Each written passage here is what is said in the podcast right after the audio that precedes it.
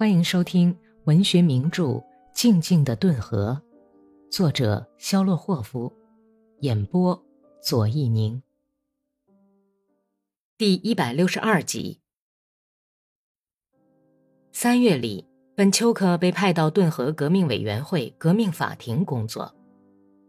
身材高大、眼睛昏暗、被工作和失眠折腾得干瘦的革命委员会主席。把本丘克领到自己屋子的窗前。他正忙着要去开会，抚摸着手表说道：“你是哪一年入党的呀？啊哈，很好，那你就当我们的执法队长吧。昨天夜里，我们把前任执法队长送上西天了，因为受贿。他是一个真正患虐待狂病的家伙，胡作非为的坏蛋。我们不需要这样的人。”当然，这是一种猥琐的工作，但是就是这样的工作，也要全面的意识到自己对党所负的责任。你应该明白我所说的话，就是要……他对这句话特别加重语气的说：“要有人性。我们不得不消灭反革命分子的肉体，那完全是为了革命的需要，但是绝不可当演马戏玩。”你明白我的意思吗？这很好，请你去接任工作吧。就在这天夜里，本丘克领着十六个赤卫军战士组成的行刑队，半夜时分，在城外三俄里的一个地方枪毙了五个判死刑的人，其中有两个是格尼洛夫斯克镇的哥萨克，其余的是罗斯托夫的居民。几乎每天半夜里都要用卡车往城外押运判处死刑的犯人，匆匆忙忙地给他们挖些土坑。死刑的犯人和部分赤卫军战士也参加挖坑的工作。本丘克命令赤卫军战士排好队，用生铁似的低沉声音命令道：“对准革命的敌人！”又把手枪一挥，喊道：“开枪！”一个星期的功夫，本丘克变得枯干黑瘦，脸上好像蒙上了一层土。他眼睛深陷进去，神经质的眨动着眼皮，也遮掩不住苦闷的目光。安娜只有夜里才能见到他，他在革命军事委员会工作，每天很晚才能回家，但是总要等着听本丘克那熟悉断续的敲窗户、叫门的声音。有一天，本丘克和往常一样，半夜以后才回来。安娜给他开开门，问道：“要吃晚饭吗？”本丘克没有回答，他昏昏沉沉地摇晃着走进自己的房间，穿着大衣，戴着帽子，靴子也没脱，就倒在床上。安娜走到他跟前，仔细看了看他的脸，他眼睛紧紧地眯缝着。咬紧的牙齿上闪着唾沫珠，几缕伤寒病后脱落的稀疏的头发湿漉漉的粘在额角上。安娜坐在他身旁，怜惜和痛苦使他心如刀绞。他低声问道：“你很痛苦吗，伊利亚？”本丘克使劲握了握安娜的手，牙齿咬得咯咯直响。他把脸调过去，朝着墙。就这样，一句话也没有说，本丘克睡着了。可是睡梦中却在含糊不清、诉苦似的直说梦话，仿佛还竭力想爬起来。安娜恐惧地看到了这一切，而且由于无端的恐惧，浑身抽搐了一下。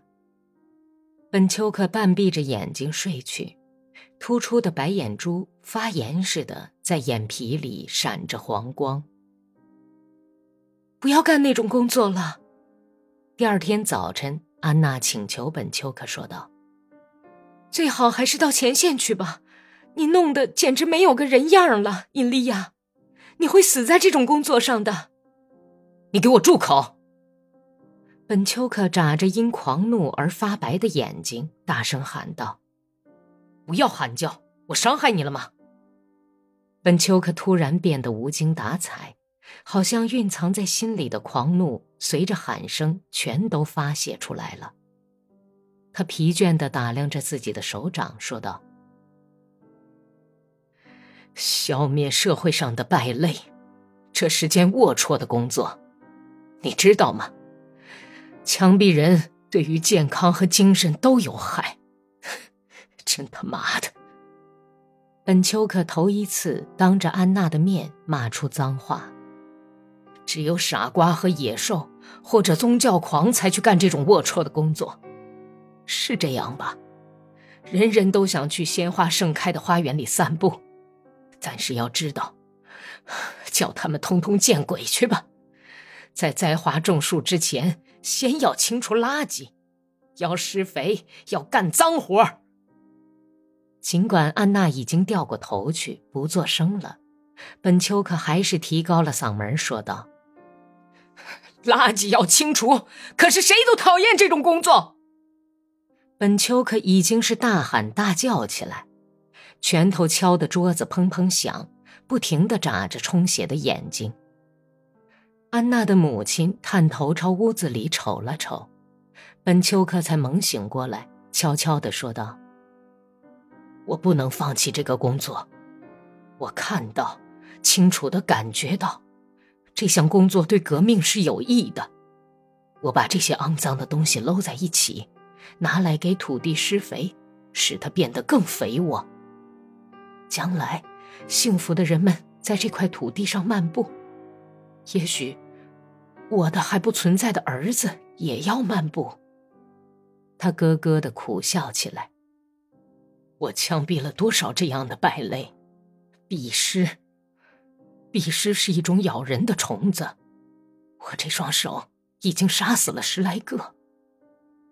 本丘克伸出紧握的像鸳鸯的利爪似的长满黑毛的双手，然后把手往膝盖放着，低声说道：“通通见鬼去吧，让大火燃烧吧，烧得旺旺的，花火飞扬，不冒烟呛人。”只是我疲倦了。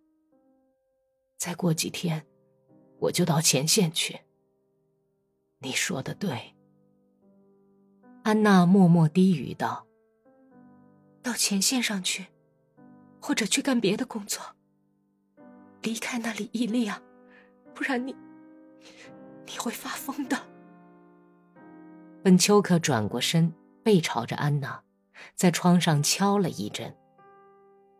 不会的，我的神经很坚强。你别以为有用铁铸的人，我们大家都是用同一种材料做的。在实际生活中，根本就没有那种在战场上不害怕的人，也没有那种杀人不感到精神上不留下创伤的人。当然，并不是为了那些带肩章的人伤心。因为那些人也都是和我们这些人一样，都是自觉的去干自己的工作。但是昨天枪毙的九个人中，有三个哥萨克，都是劳动者。我开始松一个人的绑。本丘克的声音越来越低沉模糊，仿佛他离得越来越远。我动了一下他的手，手像鞋底一样硬邦邦的，长满了茧子，黑手掌上裂了许多口子，伤痕斑斑，坑坑洼洼。好，我走了。他猛然刹住，不讲了。背着安娜摸了摸被剧烈的痉挛抻得像套马索一样直挺挺的脖子。本丘克穿好靴子，喝了一杯牛奶就走了。